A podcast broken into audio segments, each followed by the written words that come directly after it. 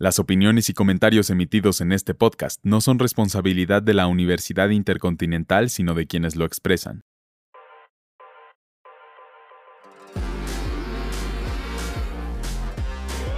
¿Qué tal? Bienvenidos a Week Podcast. Yo soy Gerardo Gómez y esta vez les voy a hablar de una película que pronto tendrá su estreno en el Festival de Cannes en el mes de mayo y que tiene como particularidad ser una biografía del camaleón del rock, David Bowie,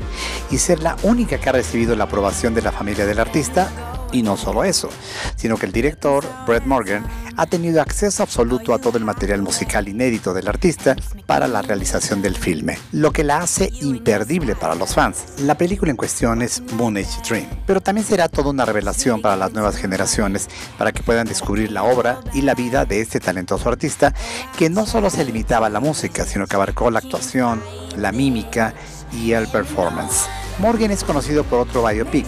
Kurt Cobain, Montage of Heck, una película del 2015 que retrataba la vida del ícono del grunge y líder de Nirvana,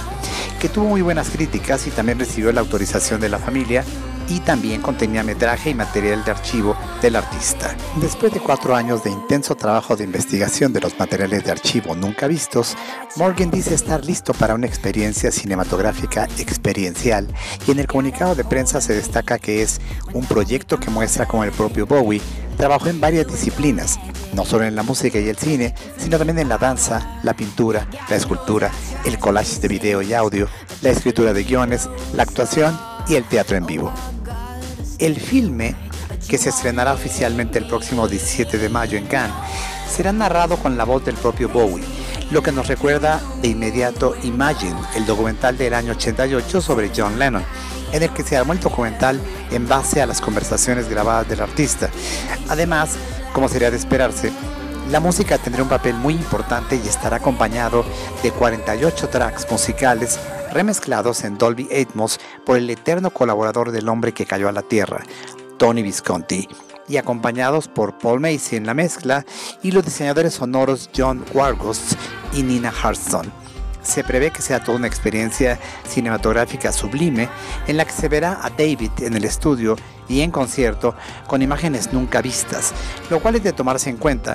dado que ha sido uno de los artistas más fotografiados y filmados en la historia de la música. Hay que recordar que hay otra película sobre David Bowie que no recibió la bendición del legado del artista, Stardust, estrenada en 2020 y dirigida por Gabriel Ranch y protagonizada por Johnny Flynn, la cual narraba la llegada de un joven artista a Estados Unidos en el año 71 y que derivó en la invención de su alter ego, Ziggy Stardust. Sobra decir que tuvo muy malas críticas, poca distribución y al no contar con la aprobación de la familia y el legado, no pudieron utilizar ninguna de las canciones del alguna vez conocido como David Jones en sus inicios en los años 60 y que por increíble que ahora nos parezca tuvo que cambiarlo debido a que así se llamaba uno de los miembros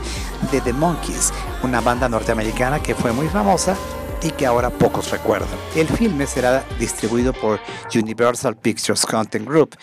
y aún no tiene fecha de estreno en cines. Sin embargo, se prevé que llegará a las plataformas de streaming HBO y HBO Max a mediados del año 2023. Gracias por escuchar este capítulo. Les recordamos que este es un proyecto institucional de la Universidad Intercontinental por parte de la licenciatura